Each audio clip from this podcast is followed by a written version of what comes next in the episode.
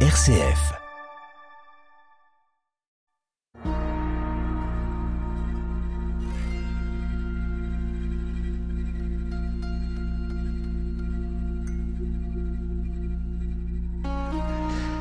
Bonjour et bienvenue dans cette émission dédiée au Père de l'Église. Lors des émissions précédentes, nous avions entendu comment la compréhension du mystère du Christ avait été formulée, par les trois premiers conciles œcuméniques, Nicée, Constantinople et Éphèse.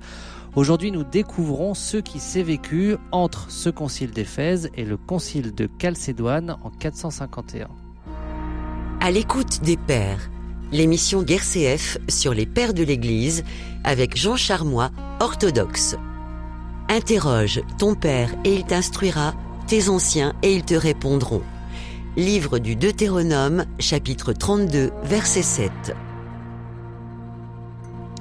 Bonjour Jean. Bonjour Amaury. Voilà, c'est avec vous qu'on va parcourir euh, ces 20, euh, 20, années qui séparent euh, Éphèse et, et Chalcédoine. On peut peut-être revenir sur ces fameux conciles de Nicée, de Constantinople et d'Éphèse, sur ce qu'ils ont affirmé.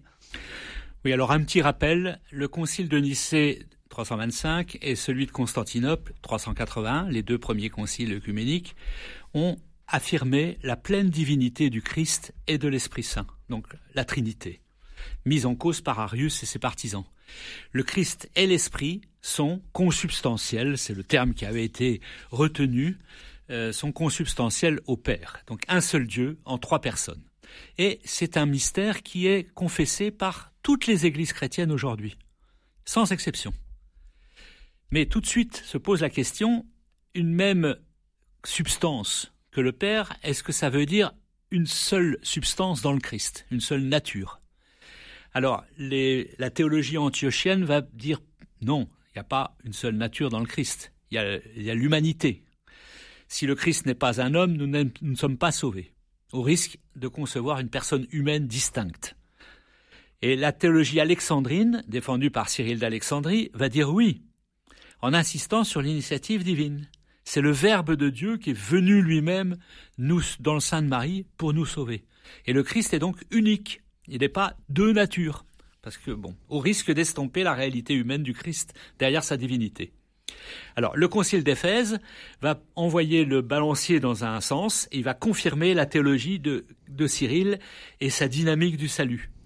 Et enfin, les deux écoles d'Alexandrie et d'Antioche vont se réconcilier dans un, moment qui est euh, historiquement euh, significatif pour nous aujourd'hui, quand on voit que cet échange de lettres entre euh, Alexandrie et Antioche, chacun des deux fait un pas vers l'autre, et il y a un merveilleux exemple de dépassement des conflits théologiques, dans la vérité. On peut quand même dire que c'est euh, la pensée euh, de la, théologie de, Cyril d'Alexandrie qui est quand même retenue. À ce, à ce moment-là, oui. Mhm. Mais les théologiens d'Antioche disent oui, avec quelques aménagements, on est d'accord. Et Cyril dit oui, je suis d'accord pour les aménagements.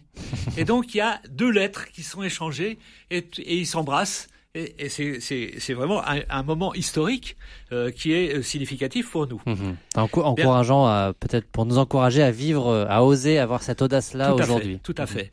Alors le, mais le feu couvre, continue à couver sous la cendre parce que la, Cyril d'Alexandrie a fait un certain nombre de d'écrits de, de, et avec des une terminologie qui est pas très précise et il a utilisé une formule qui est de dire une seule nature du Dieu Verbe incarné, une seule nature monophysis, hum. monophysique. Et donc cette phrase-là va être brandie par les les, les, radicaux de, Cyril qui vont qui vont euh, outrepasser sa pensée pour euh, défendre une position qui va pas être euh, acceptée. Alors le alors les, les il va y avoir des clarifications qui vont être tentées. Le patriarche Proclus de Constantinople va écrire aux Arméniens pour, euh, suite à leur demande, parce que bon, l'Arménie c'est la grande Arménie de l'époque. Hein. Euh, les Arméniens disent mais qu'est-ce qu'il faut penser de certains certains écrits de Théodore de Mopsueste par exemple? Et Proclus va, va dire non non il n'y a pas il y a pas deux, il y a deux natures, mais il y a qu'une seule personne. Et ce qui est important, c'est une seule personne. Le Dieu, euh, Dieu le Père, Dieu le Fils, le Christ est unique parce que c'est une seule personne. Et alors, bon, il se trouve que dans ces années-là, tous les protagonistes de la querelle du concile d'Éphèse contre Nestorius disparaissent. Euh, Jean d'Antioche euh, meurt en 442, Cyril en 444, Proclus en 446. Seul reste un théologien de l'école d'Antioche très important qui s'appelle Théodoré de Cyr et qui euh, écrit un, livre qui s'appelle Le Mendiant, Eranistes, pour attaquer les positions d'un moine euh, nommé Eutychès, un extrémiste de, du, de Cyril d'Alexandrie, qui avait une grande réputation de sainteté à Constantinople et qui avait ses entrées à la cour impériale. Et ce mendiant, mendiant hérétique, euh, dialogue avec un adversaire orthodoxe dans le livre et il dit, ce mendiant, que l'humanité et la divinité du Christ ne font qu'une seule nature, que le Christ n'a fait que passer à travers la Vierge, qu'il faut attribuer les souffrances de la passion à la divinité du Christ, qu'après l'incarnation, la nature divine a absorbé l'humanité comme la mer absorbe une goutte d'eau, et que le corps du Christ n'est pas de même nature que le nôtre, etc. Donc Théodoré, euh, dans le livre évidemment, c'est l'orthodoxe qui répond, mais non pas du tout, il y a deux natures avec une seule personne. On voit, on devine là effectivement des sujets qui vont être au cœur du concile de Chalcédoine. Tout à fait. Et c'est ces thèses, celles de Proclus et celles de Théodoré, vont elles celles qui vont être retenues par le concile suivant. Mais entre-temps, il va se passer un certain nombre de choses. Le Constantinople, le synode de Constantinople, l'ensemble des, des, évêques autour de, de l'archevêque Flavien, Flavien de Constantinople, va convoquer Eutychès en 448, trois, Ans, trois ans avant Constantine. Voilà. Et euh, euh Eutychès est un moine borné. Hein. Il ne fait que répéter les formules de, de Cyril d'Alexandrie sans vraiment les comprendre. Et lui, il dit, avant l'union, il y a deux natures, après l'union, il y a une seule nature. Si vous dites deux natures, après l'union, ça veut dire qu'il y a deux Christ. Donc c'est Nestorius. Mmh. Bon, le, synode va condamner et excommunier Eutychès, qui va faire appel à l'empereur qui, entouré de tous ses conseillers, va soutenir l'interprétation de Tichès et va se déclarer hostile à l'archevêque Flavien de Constantinople. Bon, bref, tout ça, euh, c'est compliqué. L'empereur Théodose décide de, finalement de convoquer un concile. Eutychès écrit à l'évêque de Rome, Léon, euh, Léon le Grand, mhm. hein, Léon Ier, à Dioscore d'Alexandrie, le successeur de, de, Cyril, et aux évêques de Jérusalem et de Thessalonique. Flavien écrit à Léon, Eutychès nie que le Christ après l'incarnation est en deux natures. Il dit que la chair du Seigneur nous est pas consubstantielle et que le corps du Seigneur n'est pas un corps d'homme.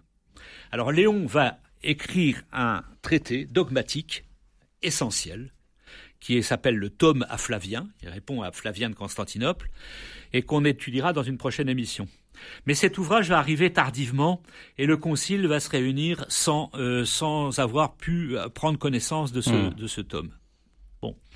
Dioscore d'Alexandrie, l'évêque d'Alexandrie, le successeur de Cyril, soutient la convocation d'un concile. Il n'est pas partisan des thèses d'Utichès, mais euh, il y, a, des problèmes politiques derrière tout ça. C'est que Dioscore voudrait bien asseoir l'importance du siège d'Alexandrie au-dessus du siège de Constantinople et d'Antioche. Donc il y, a des, questions politiques qui vont se greffer. Bref, le concile se réunit à Éphèse en 449. Il est présidé par Dioscore comme le concile d'Éphèse était présidé par Cyril d'Alexandrie, alors il y a 135 évêques qui se retrouvent, les légats de l'évêque de Rome sont présents, l'évêque d'Antioche est présent, l'évêque de Constantinople, euh, on a exclu euh, le, théologien Théodoré de Cire, et Flavien est rétrogradé tout de suite derrière, on ne veut pas entendre parler, et le concile va soutenir Dioscore et va euh, déclarer Eutychès orthodoxe et va le réhabiliter. Alors qu'il avait été euh, excommunié. Voilà. Hmm. Alors, le, raisonnement, c'est de dire que la formule de, Flavien qui concerne une double nature du Christ n'est pas dans le symbole de Nicée, dans le credo de Nicée. Parce que le credo de Nicée dit consubstantiel au Père et par qui tout a été fait. Hmm. Et consubstantiel, ça veut dire une même nature que le Père, mais euh, il dit pas forcément qu'il y a une même nature que l'homme. Et donc, euh, si c'est pas dans le credo, ça ne doit pas être accepté. Alors, Flavien est quand même arrêté, Flavien de Constantinople est arrêté, violenté, déclaré déchu, et il meurt peu après par ses blessures. Les légats de l'évêque de Rome demandent que soit lu le tome à Flavien qu'ils ont amené. Dioscore refuse. Bref, le synode euh, se termine euh, d'une manière extrêmement euh, violente et des réactions d'indignation ne tardent pas à s'exprimer. Qu'est-ce qui, qui, est retenu Enfin, comment on peut dire Quelles sont les, positions finalement retenues bah, les, positions retenues, c'est le, le, Christ a une seule, est une seule personne, et a une seule nature, et divino-humaine, mhm. mais il a une seule nature. Et malheureusement, euh, c'est, on, pourra, on, peut en parler, mais il y a, y a, des problèmes de termes qui sont euh, utilisés et qui, euh, si aujourd'hui on doit essayer de regarder un peu comment fonctionnent nos frères coptes euh, syriens, etc., qui, qui, sont basés sur cette théologie de, de Cyril d'Alexandrie. L'utilisation des termes nature, substance, personne, etc., faudrait les remettre à plat parce qu'en plus, en, copte et en syriaque, euh, c'est pas les mêmes choses qu'en grec et tout ça est, est, compliqué. Est-ce qu'on pourrait dire quand même que euh, là se détricote un petit peu la réconciliation qui avait eu lieu entre Cyril d'Alexandrie et Jean d'Antioche Hélas, hélas oui, hélas oui. Donc les légats de Rome remontent euh, auprès de Léon euh, pour lui dire que ce concile est épouvantable. Léon qualifie le concile de brigandage et pour la postérité, ce concile restera comme le brigandage d'Éphèse. Alors, seulement Léon, enfin tout, tout, le monde demande un nouveau concile, mais l'empereur Théodose demeure inflexible puisqu'il est partisan de Dioscore d'Alexandrie. Il se trouve que le tournant, c'est que Théodose II meurt d'une chute de cheval. Il y a beaucoup de tournants au moment où les gens meurent. Hein. C'est ah, absolument. Et la sœur de, l'empereur, Pulchérie, qui va euh, prendre la régence, succède à son frère et se marie à un général, Martien, qui devient empereur. Et les deux, que Pulchérie et Martien, sont favorables à une interprétation du Christ en deux natures, et non pas de deux natures. Bon, Pulchéry fait carrément exécuter tous les courtisans qui étaient les soutiens du, Elle fait interner Eutychès. Elle fait rapatrier le corps de Flavien. Et le successeur de Flavien est quand même un, quelqu'un d'Alexandrie, Anatole. Mais il accepte de signer le tome que Léon avait rédigé. Et un nouveau concile est finalement convoqué pour abroger les décisions du concile du brigandage d'Éphèse de 449. Donc le concile de Chalcédoine qui sera convoqué pour abroger ce qui avait été euh, validé à Éphèse. Voilà donc cette période, cette période extrêmement euh, délicate entre deux conciles qui va euh, finalement, par la grâce de Dieu et de l'histoire, va se donner lieu au concile de Chalcédoine. On découvre la semaine prochaine. Merci.